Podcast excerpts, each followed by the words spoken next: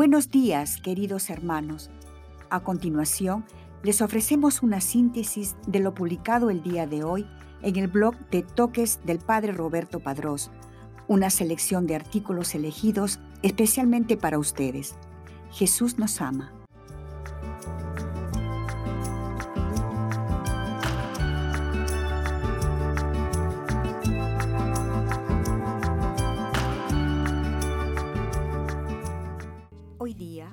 Iglesia conmemora a San Pío X, 257 Papa, 21 de agosto.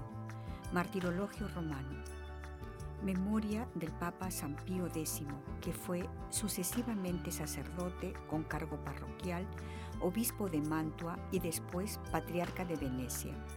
Finalmente elegido sumo pontífice, adoptó una forma de gobierno dirigida a instaurar todas las cosas en Cristo, que llevó a cabo con sencillez de ánimo, pobreza y fortaleza, promoviendo entre los fieles la vida cristiana por la participación en la Eucaristía, la dignidad de la Sagrada Liturgia y la integridad de la doctrina.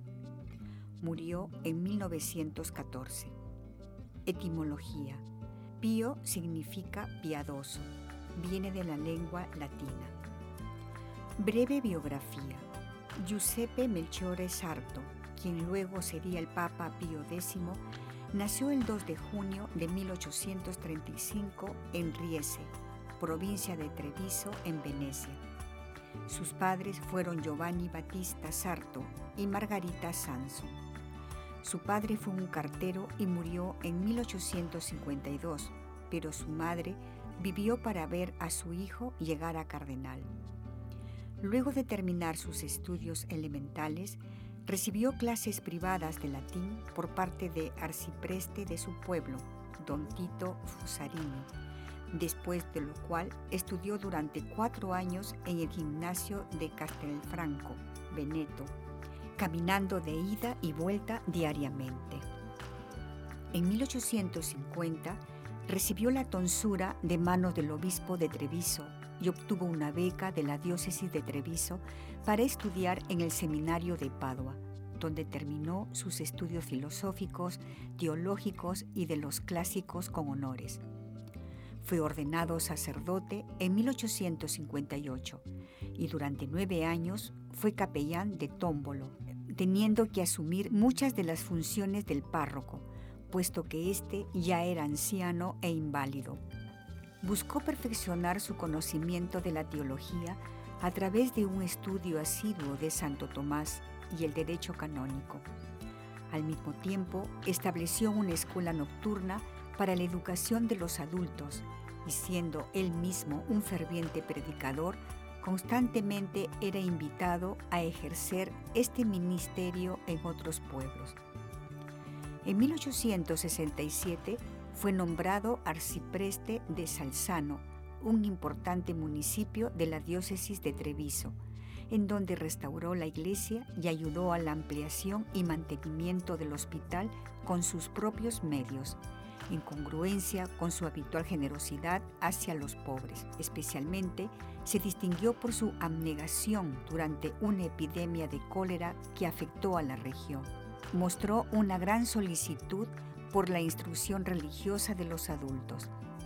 En 1875 creó un reglamento para la Catedral de Treviso. Ocupó varios cargos, entre ellos el de director espiritual y rector del seminario, examinador del clero y vicario general. Más aún, hizo posibles que los estudiantes de escuelas públicas recibieran instrucción religiosa. En 1878, a la muerte del obispo Sanelli, fue elegido vicario capitular. El 10 de noviembre de 1884 fue nombrado obispo de Mantua, en ese entonces una sede muy problemática y fue consagrado el 20 de noviembre. Su principal preocupación en su nuevo cargo fue la formación del clero en el seminario, donde por varios años enseñó teología dogmática y durante un año teología moral. Deseaba seguir el método y la teología de Santo Tomás y a muchos de los estudiantes más pobres les regaló copias de la Suma Teológica. A la vez cultivó el canto gregoriano en compañía de los seminaristas. La administración temporal de la sede le impuso grandes sacrificios. En 1887 celebró un sínodo diocesano. Mediante su asistencia en el confesionario dio ejemplo de celo pastoral. La Organización Católica de Italia, conocida entonces como la Ópera dei Congressi, encontró en él a un celoso propagandista desde su ministerio en Salzano. En el consistorio secreto celebrado en junio de 1893, León XIII lo creó cardenal, con el título de San Bernardo de las Termas. Y en el consistorio público, tres días más tarde, fue preconizado patriarca de Venecia, conservando, mientras tanto, el título de administrador apostólico de Mantua. El cardenal Sarto fue obligado a esperar 18 meses antes de tomar posesión de su nueva diócesis, debido a que el gobierno italiano se negaba a otorgar el exequatur, reclamando que el derecho de nominación había sido ejercido por el emperador de Austria. Este asunto fue tratado con amargura en periódicos y panfletos. El gobierno, a manera de represalia, rehusó extender el exequatur a los otros obispos que fueron nombrados durante este tiempo, por el que el número de sedes vacantes creció a 30. Finalmente, el ministro Crispi, habiendo regresado al poder y la Santa Sede habiendo elevado la misión de Eritrea a la categoría de prefectura apostólica en atención a los capuchinos italianos, motivaron al gobierno a retractarse de su posición original. Esta oposición no fue causada por ninguna objeción contra la persona de Sarto.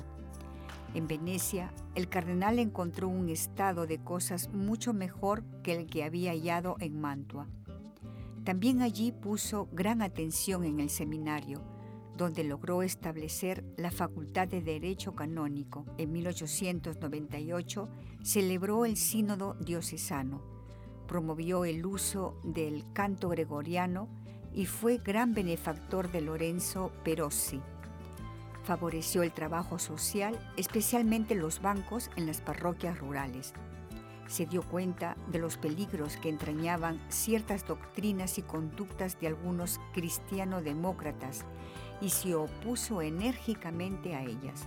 El Congreso Eucarístico Internacional de 1897, en el centenario de San Gerardo Sagredo, 1900, la bendición de la primera piedra del nuevo campanario de San Marcos y la capilla conmemorativa en el Monte Grappa, 1901, fueron eventos que dejaron una profunda impresión en él y en su gente.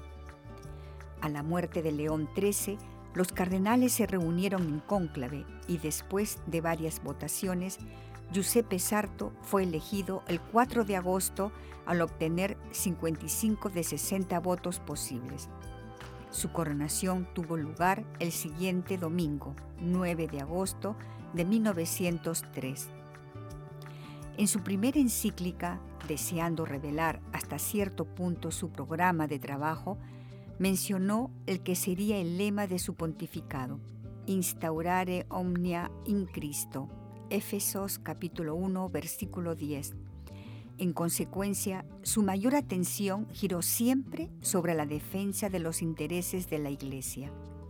Pero ante todo, sus esfuerzos también se dirigieron a promover la piedad entre los fieles y a fomentar la recepción frecuente de la Sagrada Comunión y, si era posible, hacerla diariamente, dispensando a los enfermos de la obligación de ayunar para poder recibir la Sagrada Comunión dos veces al mes o incluso más. Finalmente, mediante el decreto Juan Singulari 15 de agosto de 1910, recomendó que la primera comunión en los niños no se demorara demasiado tiempo después de que alcanzaran la edad de la discreción. Fue por deseo suyo que el Congreso Eucarístico de 1905 se celebró en Roma, mientras que aumentó la solemnidad de los congresos eucarísticos posteriores mediante el envío de cardenales legados. El quincuagésimo aniversario de la proclamación del dogma de la Inmaculada Concepción fue una ocasión que supo aprovechar para impulsar la devoción a María. Y el Congreso Mariano, junto con la coronación de la imagen de la Inmaculada Concepción en el coro de la Basílica de San Pedro, fueron una digna culminación de la solemnidad. Fuera como simple capellán, como obispo y como patriarca, Giuseppe Sarto fue siempre un promotor de la música sacra. Como papa publicó el 22 de noviembre de 1903 un motu propio sobre música sacra en las iglesias y al mismo tiempo ordenó que el auténtico canto gregoriano se utilizara en todas partes mientras dispuso que los libros de cantos se imprimieran con el tipo del fuente del Vaticano, bajo la supervisión de una comisión especial. En la encíclica Acer Bonimis, abril 15, 1905, planteó la necesidad de que la instrucción catequética no se limitara a los niños, sino que también fuera dirigida hacia los adultos, dando por ello reglas detalladas especialmente en lo referente a escuelas adecuadas para la impartición de la instrucción religiosa a los estudiantes de escuelas públicas y aún de universidades. Promovió la publicación de un nuevo catecismo para la diócesis de Roma. Como obispo, su principal preocupación había sido la formación del clero y de acuerdo con este propósito, una encíclica dirigida al episcopado italiano, Julio 28, 1906. Hacía énfasis en la necesidad de tener mayor cuidado en la ordenación de sacerdotes, llamando la atención de los obispos sobre el hecho de que entre los clérigos más jóvenes se manifestaba cada vez con mayor frecuencia un espíritu de independencia que era una amenaza para la disciplina eclesiástica. En beneficio de los seminarios italianos, ordenó que fueran visitados regularmente por los obispos y promulgó un nuevo programa de estudios que había estado en uso en el seminario romano. Por otra parte, como la diócesis del centro y sur de Italia eran tan pequeñas que sus seminarios respectivos no podían prosperar, Pío X estableció el seminario regional, que es común para las sedes de una región dada.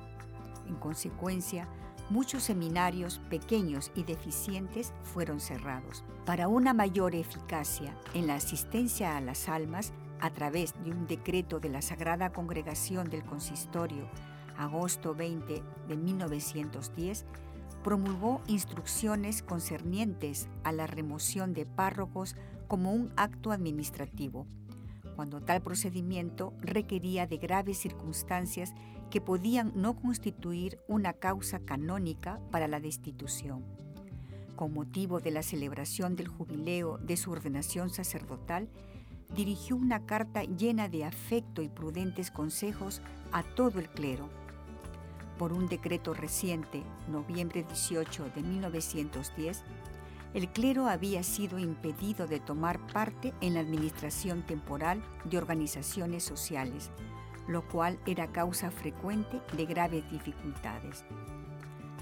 Pero por sobre todas las cosas, la principal preocupación del Papa era la pureza de la fe. En varias ocasiones, como en la encíclica con respecto al centenario de San Gregorio Magno, Pío X resaltaba los peligros de ciertos métodos teológicos nuevos, los cuales basándose en el agnosticismo y el inmanentismo, por fuerza suprimían la doctrina de la fe de sus enseñanzas de una verdad objetiva, absoluta e inmutable.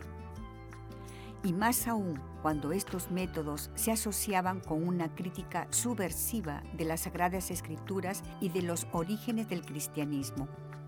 Por esta razón, en 1907, publicó el decreto Lamentabili, llamado también el Sílabus de Pío X, en el que 65 proposiciones modernistas fueron condenadas. La mayor parte de estas se referían a las Sagradas Escrituras, su inspiración y la doctrina de Jesús y primacía del obispo de Roma. Inmediatamente después de eso, el 8 de septiembre de 1907, apareció la famosa encíclica Pascendi, que exponía y condenaba el sistema del modernismo. Este documento hace énfasis sobre el peligro del modernismo en relación con la filosofía, apologética, exégesis, historia, liturgia y disciplina, y muestra la contradicción entre esa innovación y la fe tradicional. Y finalmente establece reglas por las cuales combatir eficazmente las perniciosas doctrinas en cuestión. Entre las medidas sugeridas cabe señalar el establecimiento de un cuerpo original de censores de libros y la creación de un comité de vigilancia. Posteriormente, mediante el motu propio Sacrorum Antistitum, Pío X llamó la atención en los interdictos de la encíclica y las disposiciones que habían sido establecidas previamente bajo el pontificado de León XIII sobre la predicación y sancionó que todos aquellos que ejercieran el sagrado ministerio o quienes enseñaran en institutos eclesiásticos, así como canónigos, superiores del clero regular y aquellos que servían en oficinas eclesiásticas deberían tomar un juramento en el que se comprometían a rechazar los errores que eran denunciados en la encíclica o en el decreto Lamentabile. Pío X retomó este asunto vital en otras ocasiones, especialmente en las encíclicas que fueron escritas en conmemoración de San Anselmo, abril 21, 1909, y de San Carlos Borromeo, junio 23, 1910, en la segunda de las cuales el modernismo reformista fue especialmente condenado. Como el estudio de la Biblia es, a la vez, el área más importante y más peligrosa de la teología, Pío X deseaba fundar en Roma un centro especial para esos estudios que les diera la garantía inmediata de una ortodoxia incuestionable y un valor científico. En consecuencia, y con el apoyo de todo el mundo católico, se estableció el Pontificio Instituto Bíblico de Roma bajo la dirección de los jesuitas. Una necesidad sentida durante mucho fue la de codificar la ley canónica y con la intención de llevarla a cabo, el 19 de marzo de 1904, Pío X creó una congregación especial de cardenales, de la que Gasparri, convertido en cardenal, sería el secretario. Las más eminentes autoridades en derecho canónico de todo el mundo colaboraron en la formación del nuevo código algunas de cuyas prescripciones ya habían sido publicadas, como por ejemplo las modificaciones a la ley del Concilio de Trento en lo referente a los matrimonios secretos, las nuevas reglas para las relaciones diocesanas y para las visitas episcopales ad limina y la nueva organización de la curia romana, Constitución San Pieti Concilio, junio 29, 1908. Anteriormente, las congregaciones para las reliquias e indulgencias y de disciplina habían sido suprimidas, mientras que la Secretaría de Asuntos Menores había sido unida a la Secretaría de Estado. La característica del nuevo reglamento es la completa separación de los aspectos judiciales de los administrativos, mientras que las funciones de algunos departamentos habían sido determinadas con mayor precisión y sus trabajos más equilibrados. Las oficinas de la curia se dividieron en tribunales, 3, congregaciones, 11 y oficinas, 5. Con respecto a los primeros, el tribunal de signatura constituido exclusivamente por cardenales y el de la Rota fueron revividos al Tribunal de la Penitenciaría le fueron dejados únicamente los casos del fuero interno, conciencia. Las congregaciones permanecieron casi como estaban al principio, con la excepción de que una sección especial fue agregada al Santo Oficio de la Inquisición para las indulgencias. La congregación de obispos irregulares recibió el nombre de congregación de religiosos y tendría que tratar únicamente los asuntos de las congregaciones religiosas, mientras los asuntos del clero secular serían derivados a la congregación del consistorio o a la del concilio. De este último fueron retirados los casos matrimoniales, los cuales serían ahora enviados a los tribunales o a la reciente creada congregación de los sacramentos. La congregación del consistorio aumentó grandemente su importancia, debido a que tendría que decidir sobre cuestiones que eran competencia de las otras congregaciones. La congregación de propaganda perdió mucho en su territorio en Europa y América, donde las condiciones religiosas habían comenzado a estabilizarse. Al mismo tiempo, fueron publicadas las reglas y regulaciones para empleados y aquellas para los diferentes departamentos. León XIII llevó la cuestión social dentro del ámbito de la actividad eclesial. Pío X también deseó que la Iglesia cooperara, o mejor aún, desempeñara un papel de liderazgo en la solución de la cuestión social. Sus puntos de vista en esta materia fueron formulados en un sílabus de 19 proposiciones, tomadas de diferentes encíclicas y otras actas de León XIII, y publicadas en un motu propio, diciembre 18, 1903, especialmente para la orientación en Italia, donde la cuestión social era un asunto espinoso a principios de su pontificado. Buscó especialmente reprimir ciertas tendencias que se inclinaban hacia el socialismo y promovían un espíritu de insubordinación a la autoridad eclesiástica. Como resultado del aumento constante de divergencias, la Opera dei Congressi, la asociación católica más grande de Italia, fue disuelta. No obstante, inmediatamente después, la encíclica Il Fermo Propósito, junio 11, 1905, provocó la formación de una nueva organización, constituida por tres grandes uniones, la popular, la económica y la electoral.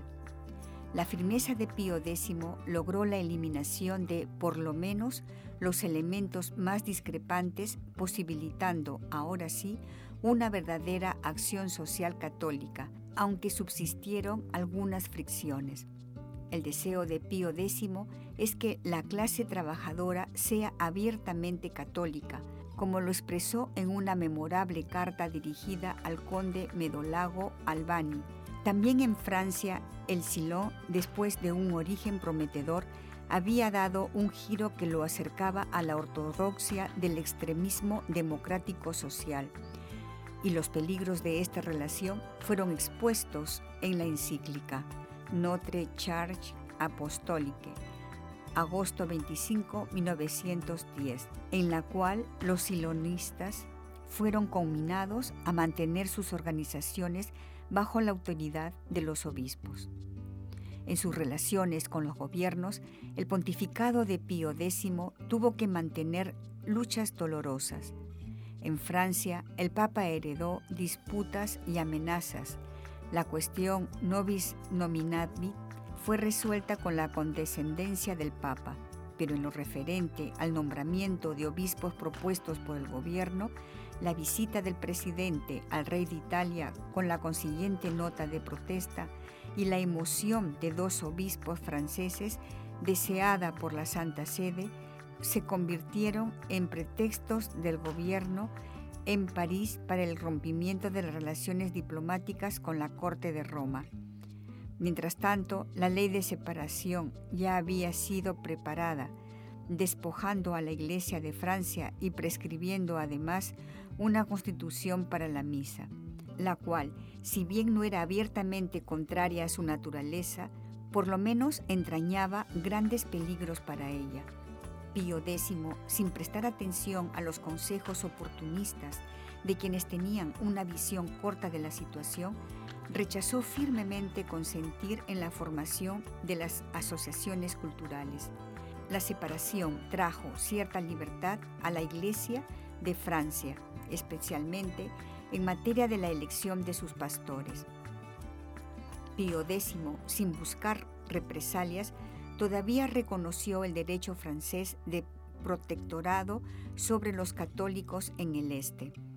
Algunos párrocos de la encíclica Editae Saepe, escrita en ocasión del centenario de San Carlos Borromeo, fueron mal interpretadas por los protestantes, especialmente en Alemania, por lo que Pío X elaboró una declaración refutándolos, sin menoscabo a la autoridad de su alto cargo. En ese tiempo, diciembre 1910, se temían complicaciones en España, así como la separación y persecución en Portugal, para lo cual Pío X ya había tomado las medidas oportunas. El gobierno de Turquía envió un embajador ante el Papa. Las relaciones entre la Santa Sede y las repúblicas de América Latina eran buenas. Las delegaciones en Chile y la República Argentina fueron elevadas a la categoría de internunciaturas y se envió un delegado apostólico a Centroamérica. Naturalmente, la solicitud de Pío X se extendió a su propia estancia, realizando un gran trabajo de restauración en el Vaticano. Por ejemplo, en las habitaciones del cardenal secretario de Estado, el nuevo palacio para los empleados, una nueva galería de pinturas, la espécola, etc. Finalmente, no debemos olvidar su generosa caridad en las calamidades públicas. Durante los grandes terremotos de Calabria, pidió la ayuda de todos los católicos del mundo, logrando reunir al momento del último sismo aproximadamente 7 millones de francos, que sirvieron para cubrir las necesidades de quienes fueron afectados y para la construcción de iglesias, escuelas, etc. Su caridad no fue menor en ocasión de la erupción del Vesubio y de otros desastres fuera de Italia, Portugal e Irlanda. En pocos años, Pío X obtuvo resultados magníficos y duraderos en interés de conservar la doctrina y disciplina católicas, aún enfrentando grandes dificultades de todo tipo. Hasta los no católicos reconocen su espíritu apostólico, su fortaleza de carácter, la precisión de sus decisiones y su búsqueda de un programa claro y explícito.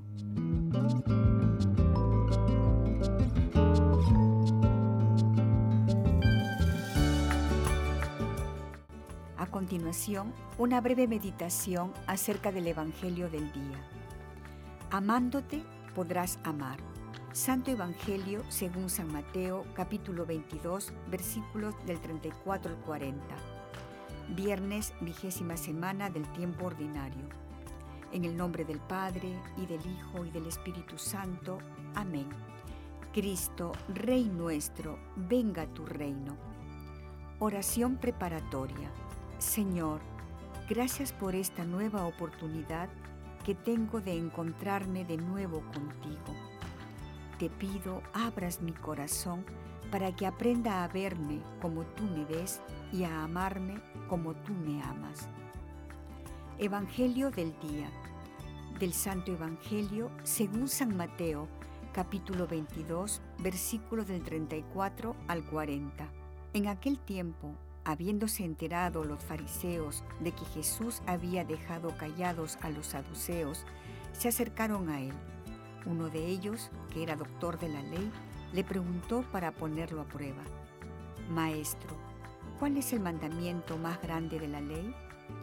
Jesús le respondió, Amarás al Señor tu Dios con todo tu corazón, con toda tu alma y con toda tu mente este es el más grande y primero de los mandamientos, y el segundo es semejante a este, amarás a tu prójimo como a ti mismo.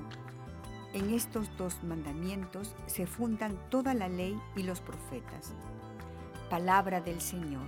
Gloria a ti, Señor Jesús. Medita lo que Dios te dice en el Evangelio. De los dos mandamientos más grandes que Jesús nos presta en el Evangelio de hoy, fijémonos en el segundo.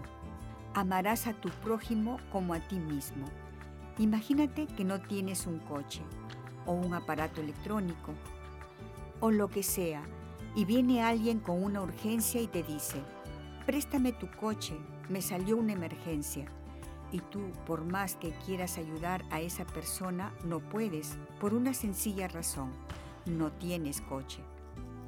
Eso mismo pasa con el amor.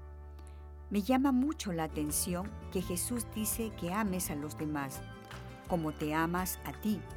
¿Te amas a ti mismo? ¿Te quieres? ¿Te aceptas tal cual eres?